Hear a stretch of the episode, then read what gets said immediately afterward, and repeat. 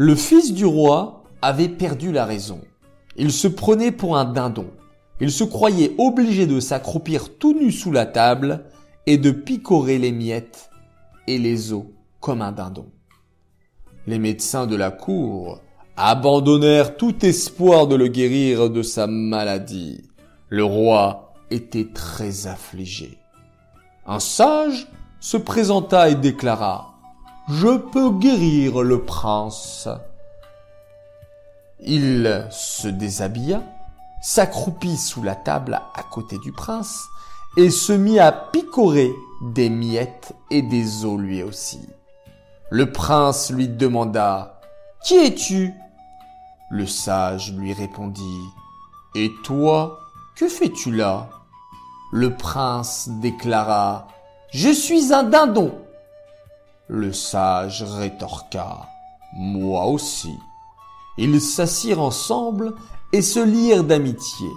Une fois la confiance du prince gagnée, le sage fit signe au serviteur du roi de lui jeter deux chemises. Le prince lui demanda Qu'est-ce qui te fait penser qu'un dindon peut revêtir une chemise? Le sage lui répondit Tu peux l'enfiler et rester un dindon. Ils se mirent donc leurs chemises.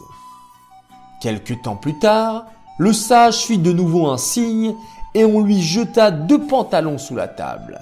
Le sage demanda alors Qu'est-ce qui te fait penser qu'un dindon ne porte pas de pantalons Ils enfilèrent leurs pantalons. Le sage continua ainsi jusqu'à ce qu'ils fussent tous deux entièrement vêtus. Il fit encore un signe et on lui servit une nourriture normale. Il déclara Qu'est-ce qui te fait penser qu'un dindon est condamné à manger que des miettes et des os? Tu peux te nourrir convenablement tout en restant un dindon. Et ils mangèrent ensemble. Finalement, le sage demanda au prince Qu'est-ce qui te fait penser qu'un dindon doit rester sous la table? Même un dindon peut s'asseoir à table C'est ainsi que le sage traita le prince jusqu'à sa guérison complète. Le dindon qui se contente de miettes et d'os, dont l'univers se limite en dessous de la table et à la nappe qui lui cache presque toute la lumière, ne laissant entrevoir que des pieds, c'est l'homme qui vit sans Dieu et qui pense qu'il n'y a ni roi ni cour que nul ne prend soin de l'autre.